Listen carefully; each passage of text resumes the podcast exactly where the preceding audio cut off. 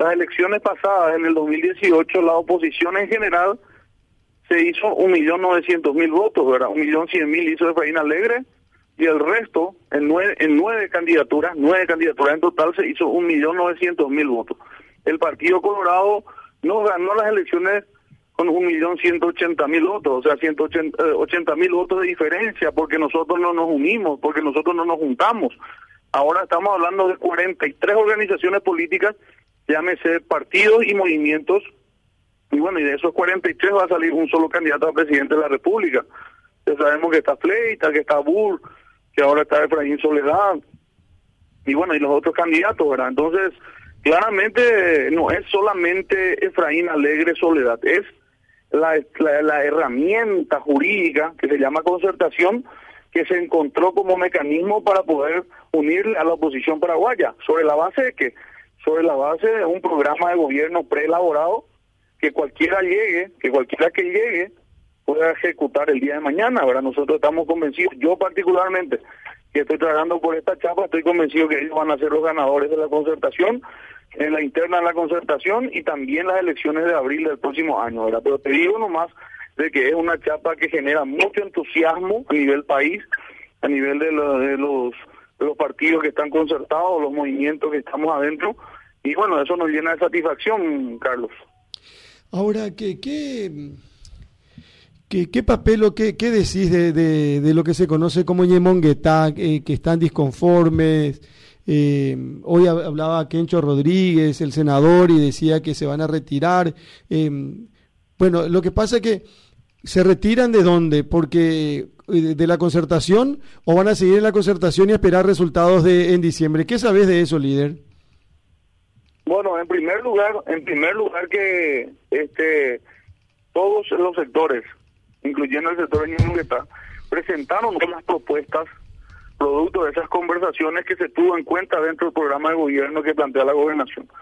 Nosotros nos enteramos que se plantearon unos puntos que a ellos les interesa como política pública, como para la implementación de políticas públicas, y se aceptó totalmente la concertación. Eso en primer lugar.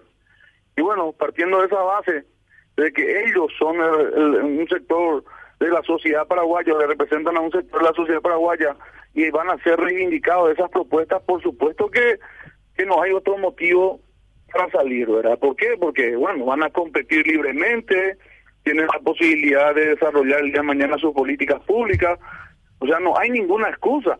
Si con todo esto quieren salir de la concertación o quieren ir por afuera, entonces nosotros tenemos el derecho de pensar que lo único que quieren finalmente es que siga este modelo político de los colorados o nosotros tenemos derecho a, o yo particularmente tengo derecho a creer de que este, se sienten cómodos con el gobierno colorado.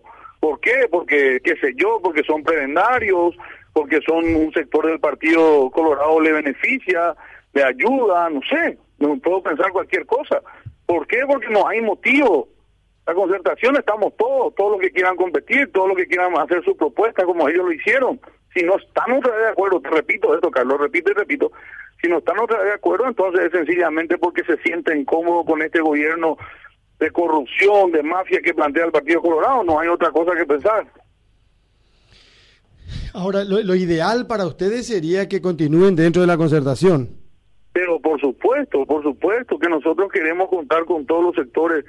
que entendemos, y cualquiera creo que entiende, de que la forma más positiva, más certera de cambiar el, el, gobierno y gobernar para la gente, gobernar con sobre programas de gobierno preelaborados, es uniéndonos todos, ¿verdad?